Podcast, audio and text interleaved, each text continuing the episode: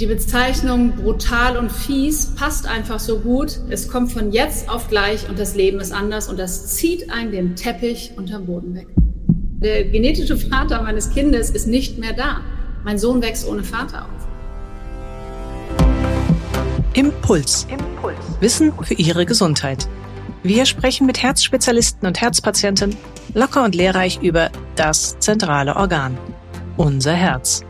Denn Ihre Gesundheit ist uns eine Herzensangelegenheit. Impuls. Impuls. Der Podcast der Deutschen Herzstiftung. Für alle, die mehr über ihr Herz wissen wollen. Hallo und herzlich willkommen zu einer neuen Folge von Impuls. Plötzlich und ohne Vorwarnung. Das Herz eines geliebten Menschen bleibt stehen. Der Motorsport-Expertin Verena Vried hat genau das vor zwei Jahren einen Schock versetzt. Sie verlor plötzlich und unerwartet ihren Partner durch einen Herzinfarkt. Dieses Erlebnis hat ihr Leben verändert und aus dem ist nun eine große Motivation erwachsen, sich künftig als Botschafterin der Deutschen Herzstiftung einzusetzen, damit Herzerkrankungen und Risikofaktoren bei anderen Menschen früher erkannt werden. Ja, und damit ein herzliches Hallo, Frau Fried. Ich freue mich, dass wir dieses Gespräch heute führen können. Hallo Frau Ney, freue mich auch sehr, dass ich dabei sein darf.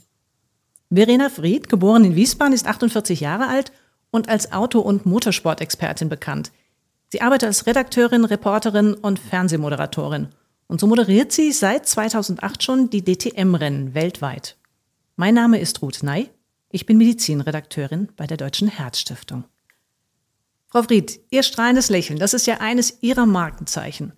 Aber vor zwei Jahren, da gab es dann doch mal eine dunkle Zeit, wie man so sagt, über die Sie lange auch gar nicht öffentlich gesprochen haben. Das war, als Ihr Mann, wie ich anfangs gesagt hatte, gestorben ist. Und zwar ganz urplötzlich. Sie haben dann den Herzinfarkt einmal als fies und brutal bezeichnet. Warum? Wenn man das so hört, irgendwie, dann haut es einem immer noch die Füße irgendwie unterm Boden weg. Ähm, ja, fies und brutal, einfach weil man sich nicht darauf vorbereiten kann man hat sein Leben irgendwie geplant. Man dachte, man ist irgendwie genau mittendrin und hat noch so viele Jahre miteinander. Und ich finde immer, man kann an alles denken, so vielleicht, keine Ahnung, dass der Job wegbricht oder dass vielleicht auch im schlimmsten Fall eine schlimme Krankheit kommt. Aber so dieses, dass es einen selbst trifft und man seinen Mann, seine Frau, seinen geliebten Partner einfach so von heute auf morgen verliert, ist einfach nicht im, im Kopf drin, gerade wenn keine offensichtlichen Vorerkrankungen da sind, von denen man nichts weiß. Und ähm, deshalb finde ich, die Bezeichnung brutal und fies passt einfach so gut, weil es einfach, wie gesagt, es kommt von jetzt auf gleich und das Leben ist anders und das zieht einen den Teppich unterm Boden weg. Mhm. Und du sagst es gerade, dieses von jetzt auf gleich allein und wahrscheinlich auch immer wieder dieser Gedanke, nie mehr. Wie haben Sie das denn letztendlich auch verarbeitet, diesen plötzlichen Verlust? Das schafft mir ja, denke ich mir, selten allein. Also wer oder was hat Ihnen da vielleicht auch in der ersten Zeit geholfen? Ich glaube, das allein zu schaffen, ist fast unmöglich. Und ich finde auch, es zeigt Stärke, wenn man sich Hilfe holt, gar keine Frage. Bei mir war es aber so, ich hatte, oder mein Sohn war zu dem Zeitpunkt sieben Jahre alt, als sein Vater plötzlich gegangen ist. Und der war meine Motivation, jeden Tag aufzustehen, jeden Tag irgendwie zu lächeln und irgendwie durch den Tag zu kommen. Weil wenn man ein kleines Kind hat, ist das umso härter, weil man muss ja funktionieren. Ich hätte liebend gerne einfach nur die Tür zugemacht und lasst mich alle in Ruhe und in seinem Mitleid, in seinen Sorgen, Existenzängsten einfach nur selbst versinken. Das ist ja so dieses, ne, dass man so im ersten Moment denkt, oh Gott, wie soll das überhaupt gehen? Aber wenn in deinem wenn dann so ein, so ein kleines Wesen anguckt, der die Welt nicht mehr versteht, dann muss man einfach stark sein und funktionieren. Und ich muss auch dazu sagen, ich habe das Riesenglück, dass wir in einem Haus wohnen mit einigen Parteien. Und äh, dieses Haus hat mich aufgefangen ab dem ersten Moment an, weil es natürlich auch viele mitbekommen haben. Und auch die haben mir meinen Sohn abgenommen, ihn abgelenkt, weil viele Kinder hier auch im Haus sind. Und so hatte ich eine Möglichkeit, auch Sachen zu erledigen, weil in dem Moment, wenn alles auf einem so zusammenbricht, so hereinbricht auf einen, wie so ein Tsunami, ich sage immer, das ist so, puh, darauf war ich nicht vorbereitet. Und ich bin wahnsinnig gut aufgefangen worden. Und einer der Ärzte, der bei uns hier im Haus wohnt, der hat mir dann tatsächlich auch eine Psychiaterin empfohlen und meinte, pass auf, Verena, wie wär's denn mal, wenn du nach einer Woche auch mal wieder an Schlaf denkst oder so? Du kannst nicht nur rund um die Uhr wach sein und verarbeiten und organisieren. Du musst auch mal schlafen und ähm, du musst auch mal reden über das Erlebte.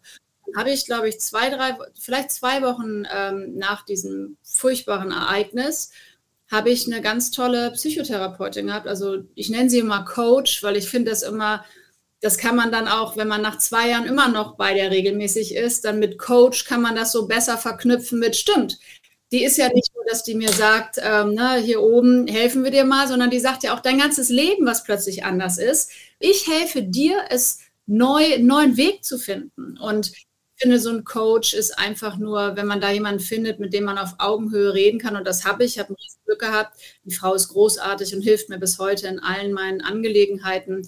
Und ich finde, ähm, das ist völlig in Ordnung, dass man sich da Hilfe auch holt. Ja, das ist wirklich, denke ich mir, Gold wert. Mhm. Und ich könnte mir vorstellen, nach diesem anfangs wahrscheinlich erstmal lähmenden Moment der, der Fassungslosigkeit, da schießen einem ja auch tausend Gedanken durch den Kopf.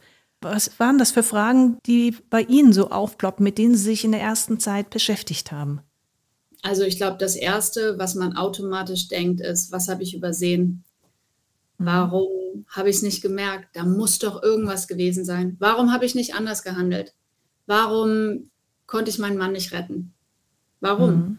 Und ich glaube, wenn man dann erstmal da, das ist so ein bisschen, da muss man aufpassen, dass man sich nicht selbst kasteit fertig macht, in, in eine Depression rauscht, ganz ja. ehrlich, weil also jeder ist für sich selbst verantwortlich. Das ist ganz wichtig, dass man das weiß. Und in einer richtigen Partnerschaft redet man über alles. Und wir mhm. haben über alles gesprochen. Also ich war auch zwei Jahre vorher, ich habe meinen Mann gezwungen, weil mein Mann äh, der war Manager, der hatte viele Angestellte, der hatte immer so einen Druck und der war ein mhm, bisschen. Also Riesenprogramm immer um die Ohren.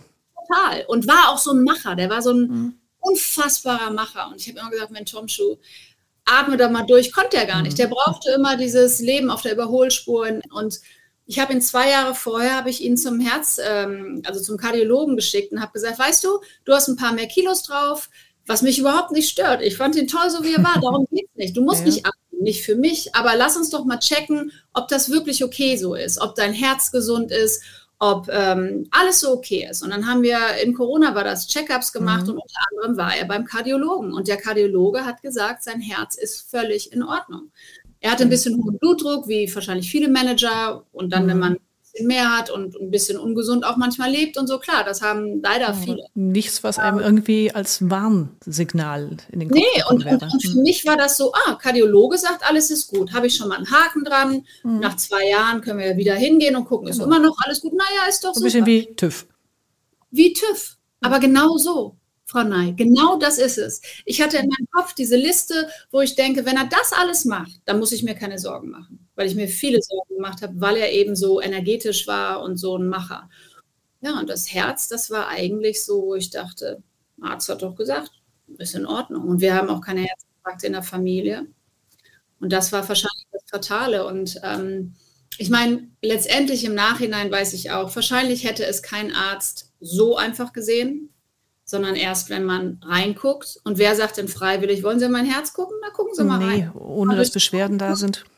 Richtig. Und das ist das Fatale. Und deshalb ist es für mich so, so wichtig, dass ich, also ich habe so lange drüber nachgedacht, ob ich das mit der Botschafterrolle machen soll für die Deutsche Herzstiftung, einfach weil ich gar nicht wusste, was ich da überhaupt bieten kann. Und dann habe ich gedacht, nee, ich, ich habe es erlebt, ich habe eine Stimme und wenn ich die dafür einsetzen kann und zu sagen, Leute, macht die Augen auf, es kann einfach jeden treffen. Und die Welt ist danach nicht mehr, wie sie vorher das war. Es kommt ja doch immer wieder leider vor, dieses plötzlich und unerwartet. Ja. Gab es denn etwas, was Sie, Sie haben gesagt, Sie sind eigentlich schon relativ gut aufgefangen worden durch das Haus, dadurch, mhm. dass Ihr Sohn da war. Aber gab es etwas, was Sie vielleicht auch sogar vermisst haben, was Ihnen das Ganze nochmal vielleicht ein bisschen leichter gemacht hätte, sich damit auseinanderzusetzen, dass der Herzinfarkttod Ihres Mannes Ihr Leben so kolossal durcheinander geworfen hat? Also ich muss sagen, die Organisation, die dahinter steckt, wenn man in dem Moment plötzlich ohne Partner dasteht und vor allen Dingen dieses plötzlich. Beim Krebsleiden, beide meine Eltern sind an Krebs gestorben. Ich weiß, wie es ist, wenn man sich an, vorbereiten kann man sich nie, aber trotzdem weiß man im Hinterkopf, okay, irgendwann geht es vielleicht doch jetzt schneller zu Ende. Das, das weiß man dann. Und da kann man vielleicht gerade so im Alter so ein paar Sachen sich schon darauf vorbereiten. Mein Vater hat komplett seinen Tod organisiert, seine Beerdigung. Der war allerdings auch 84.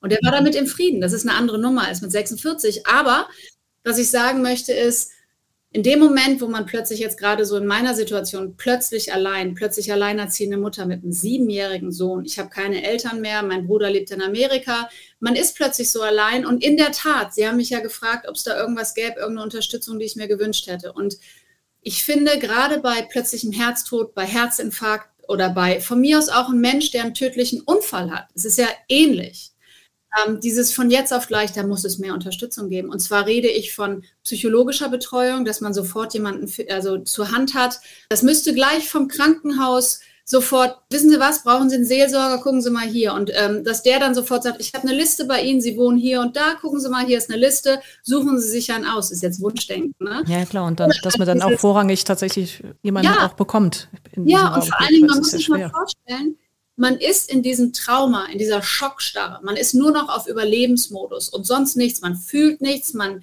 weiß gar nicht, wie das Leben weitergehen soll. Dann muss man die, mhm. also die Beerdigung organisieren. Man muss alles Mögliche machen. Dann vielleicht Witwengeld, kind, Erziehungsgeld, Halbwaisenrente, all diese Sachen, die man hat, man ist ja plötzlich einfach nur noch die Hälfte. Das heißt, der mhm. Partner der alles mit eingemacht hat, mit organisiert hat, ja. der aber auch, wenn man mal ganz ehrlich ist, auch das halbe Leben mitfinanziert hat. Mhm. Der bricht plötzlich ja, klar, weg. Das, ist, das, darf man nicht und, unterschätzen, das Finanzielle. Ganz genau. Und wer von uns ist denn schon mit 46 jünger oder ein paar Jahre älter, so dass man sagt, ach, ich glaube, ich mache mal eine Lebensversicherung. Könnte ja sein, dass. Das. Und ich werde nicht weiter darauf eingehen, aber ich möchte trotzdem einen Satz sagen. Ich hatte das große Glück, dass wir uns schon wir hatten eine Patientenverfügung gegenseitig mhm. ähm, und ein Testament. Und ich glaube, das haben viele mit 46 nicht. Und das war unser, mhm. also im Nachhinein ansatzweise mein großes Glück, dass zumindest das geregelt war. Und das ist mir auch so eine Herzensangelegenheit.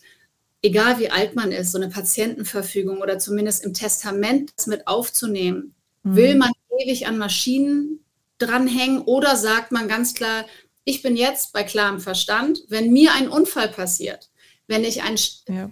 Schlaganfall, Herzinfarkt habe, ich möchte nicht künstlich am Leben behalten werden mhm. und allen anderen zur Last fallen, möchte ich nicht. Ja. Ich finde, das sind so Sachen und man setzt sich nicht gerne damit auseinander, aber ja, man, man, man weiß wirklich nicht, was das Leben mit einem vorhat.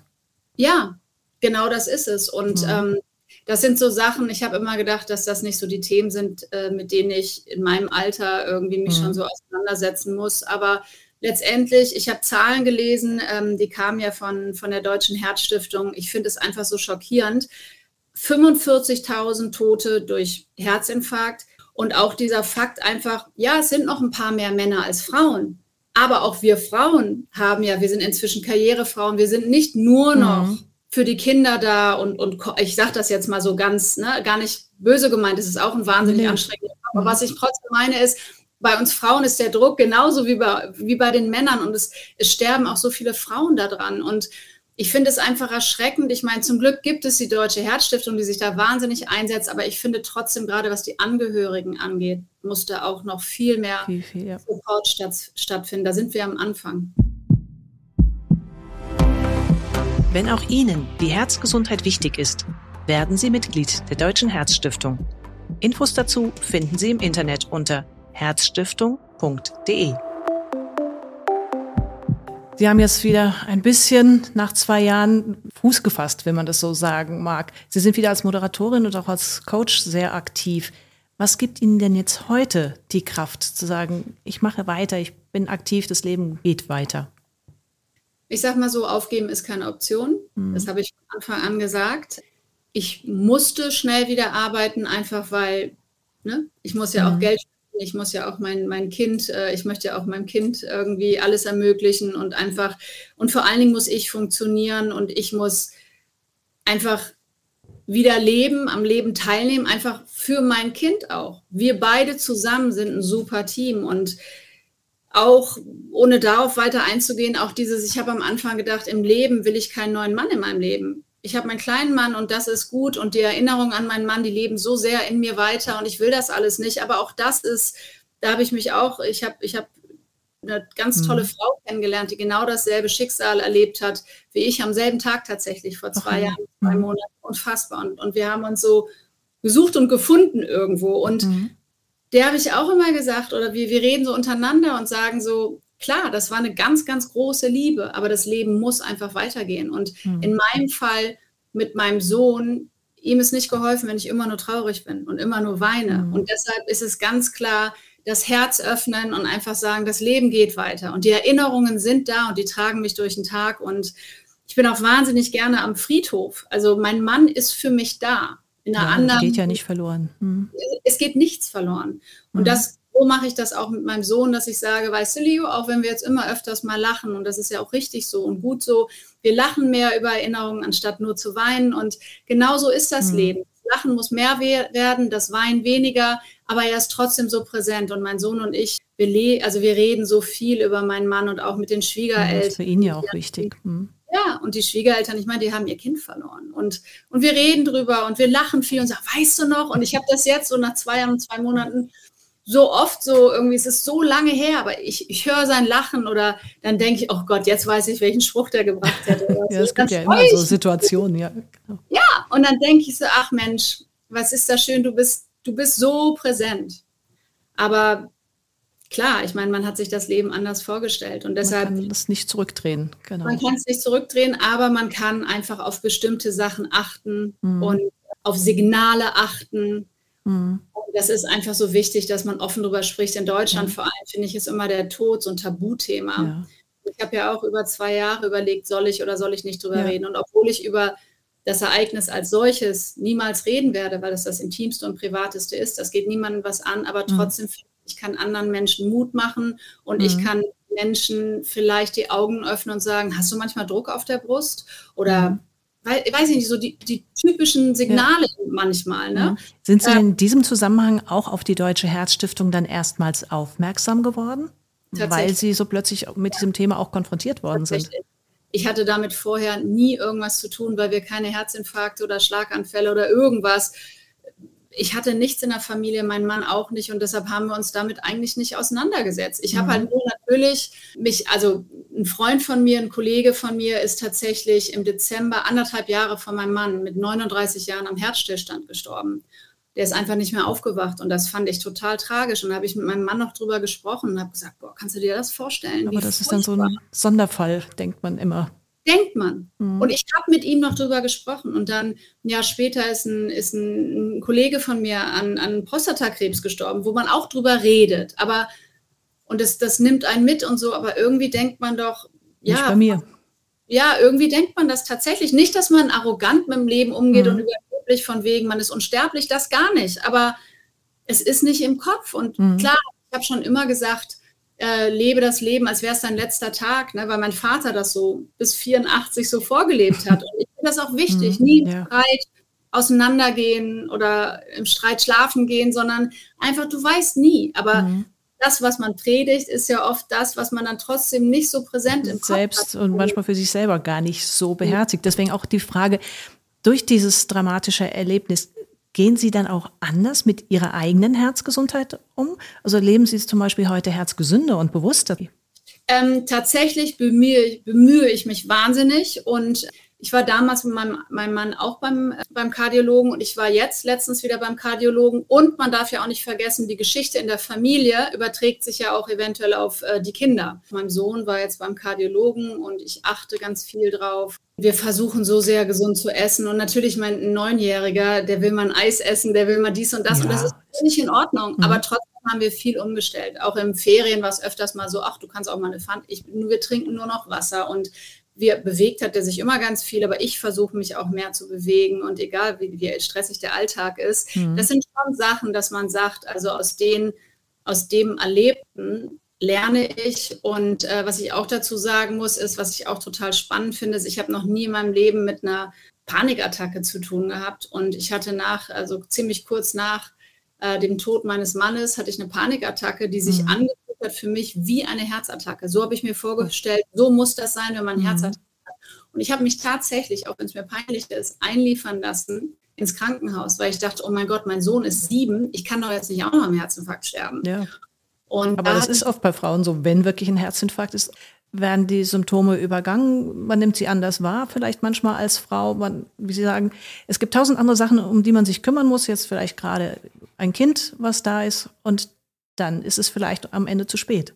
Ganz genau. Und aber was ich halt so interessant fand, ist, ähm, ich habe dann mit meiner Psychologin drüber gesprochen, weil die im Krankenhaus nach vier Stunden nichts gefunden haben, zum Glück. Mhm. Und dann hat sie mir irgendwann gesagt, das, was sie erzählen, ist ein klassischer Panikanfall. Also eine klassische mhm. Panikattacke, wo man auch diesen Druck auf der Brust hat, dieses Herzrasen. Und das, das kannte ich gar nicht.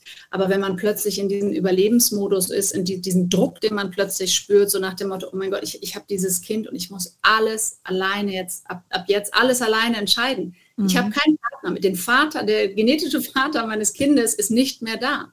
Mein Sohn wächst ohne Vater auf. Und mhm. das macht viel mit einem, auch mit der Psyche. Und das fand ich aber trotzdem spannend, weil ich jetzt, wenn ich so Herzrasen bekomme oder Druck auf der Brust, dann immer denke, okay, atme erstmal durch. Ist das eine Panikattacke oder meinst du wirklich, das sind echte Symptome? Und das wiederum mhm. finde ich auch so gefährlich, weil was ist, wenn man jetzt immer denkt, ist ja nur eine Panikattacke, daran sterbe ich ja nicht, aber eigentlich sind es die Symptome vom, also in meinem mhm. Fall bestimmt nicht, ich bin mir da sicher, dass da alles gut ist, aber trotzdem muss man auch das wissen, dass es sowas gibt. Und ich finde mhm. einfach, ich habe überlegt, so dieses Speaker in der Öffentlichkeit, ich wollte das eigentlich nie, aber dann denke ich manchmal so, vielleicht muss man über das Überlebte, äh, über das Erlebte eigentlich häufiger reden, öffentlicher reden, weil mhm. viele Menschen das so gar nicht kennen oder vielleicht kann man da einfach Leuten mit helfen und Mut machen. Und das ist eigentlich mhm. so das, was ich mir am meisten wünsche. Und auf die Frage, eigentlich war die Ursprungsfrage ja, äh, wie ich auf die Deutsche Herzstiftung gekommen bin. Ja, genau, genau. Ähm, aber da bin ich tatsächlich dann ähm, wirklich so drüber gestolpert, auch durch meine,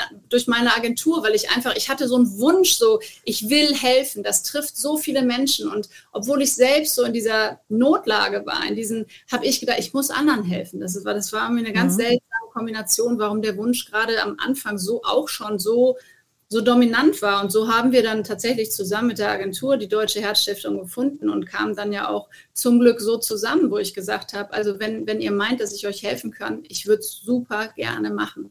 Und, mhm. ähm, und ich freue mich drauf, dass ich das hoffentlich bewegen kann, mitbewegen mhm. kann, weil es ist so wichtig.